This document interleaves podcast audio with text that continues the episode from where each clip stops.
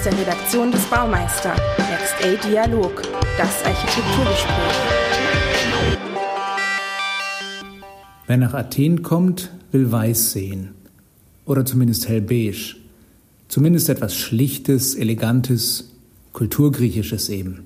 Ruinös zwar, aber zumindest so gut erhalten, dass der Besucher in den alten Steinen die Hochzeit der griechischen Antike wiedererkennt und sich umfangen fühlt von der Reinheit der Urdemokratie. Als weise Männer beisammensaßen, als Sokrates schlaue Fragen stellte und Platon sie aufschrieb. In weiß gekleidet natürlich. Kürzlich war ich in Athen. Und dann das. Die ganze Stadt wirkt heute wie in einen Farbbeutel getüncht oder besser in die Inhalte diverser Farbbüchsen. Athen ist zugesprüht und bemalt. Street Art, so der Name für all das, was da chaotisch und vielfach übereinander geschichtet um den Blick von Touristen und Athenern kämpft. Wir machen eine Tour, gebucht über die Website www.alternativeathens.com. Unser Guide Nikos ist selber Street Artist. Sein Künstlername Rude. Rude, R-U-D-E, also unhöflich, ist er aber nicht, sondern freundlich und entspannt. Aber Nikos kennt die besten Künstler und er kennt seine Stadt. Er kennt das China-Restaurant, das seine Stahljalousien als Leinwand zur Verfügung stellte. Er weiß, wo die besten Werke von Alex Martinez oder dem gebürtigen Indonesier WD zu finden sind.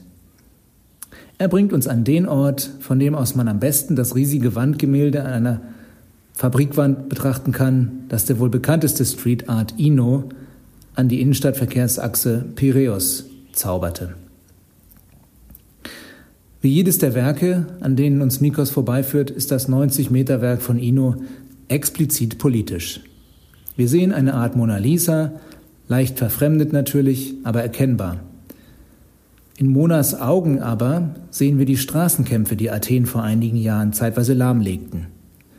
Die Message Athen und die Athener Mona Lisa haben die urbane Revolte permanent im Blick.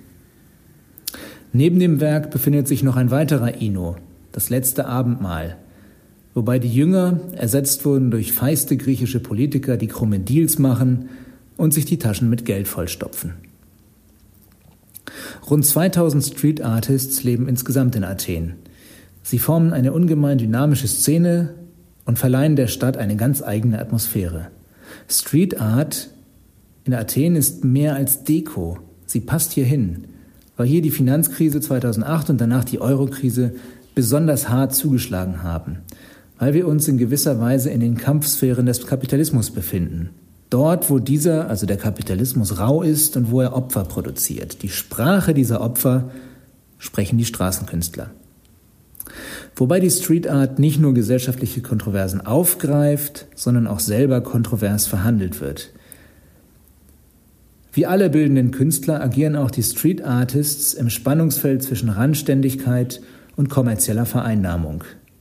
Ein kleines chinesisches Lokal, das einen Auftrag erteilt, mag noch unproblematisch sein. Die Institutionalisierung und Repräsentation in einem festen Raum, wie der Galerie Sari 12, auch. Aber was, wenn die Gentrifizierung die bunten Farben der Street Art zur Vermarktung ganzer Stadtteile nutzen will? Wir kennen das aus Berlin oder Frankfurt. In Athen verfolgt diesen Ansatz der Immobilienentwickler Oljaros.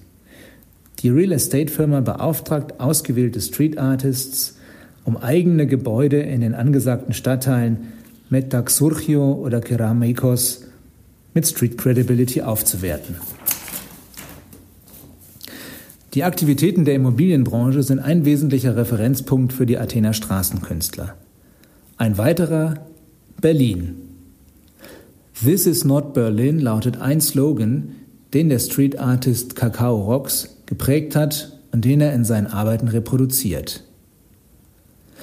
Berlin, das ist gleich im doppelten Sinne ein Ort, an dem sich die Szene in Athen abarbeitet. Zum einen geht es um die Finanzpolitik der Regierung Merkel inklusive Sparprogramm, die viele Griechen den Deutschen bis heute übel nehmen. Darüber hinaus bezieht der Claim sich auf Zeitungs- und Magazinartikel, die seit einigen Jahren Athen als das neue Berlin bezeichnen. Dieses neue Berlin aber will man ganz offenbar überhaupt nicht sein. Und in der Tat hat Athen genug Eigenes zu bieten, um nicht als Abziehbild der selbsternannten Hipster-Metropole Berlin herhalten zu müssen. Dennoch gibt es Überschneidungen zwischen beiden Städten. So ist Athen auch auf dem Radar einer besonders kontroversen Berliner Künstlerkombo, dem Kollektiv One Up. One Up ist die Kunstform von One United Power. Der Name soll die Kraft des Kollektivs hervorheben. Die Gruppe produziert keine hübsche, ansehnliche Kunst, sondern raue und durchaus hässlich zu nennende Visualisierungen des eigenen Namens, letztlich Graffiti also. Und das an besonders gewagten Orten, beispielsweise auf Zügen oder an Dachvorsprüngen. Die Artistik, auch die oft illegale Grenzüberschreitung, sind das Wirkprinzip von One-Up. Oft geht es Spekulationsobjekten an den ästhetischen Kragen, so auch in Athen. One-Up kämpfen gegen die Gentrifizierung in Athen wie in Berlin und anderswo. Das heißt aber, so ein bisschen Berlin hat also doch Einzug gehalten in Athen.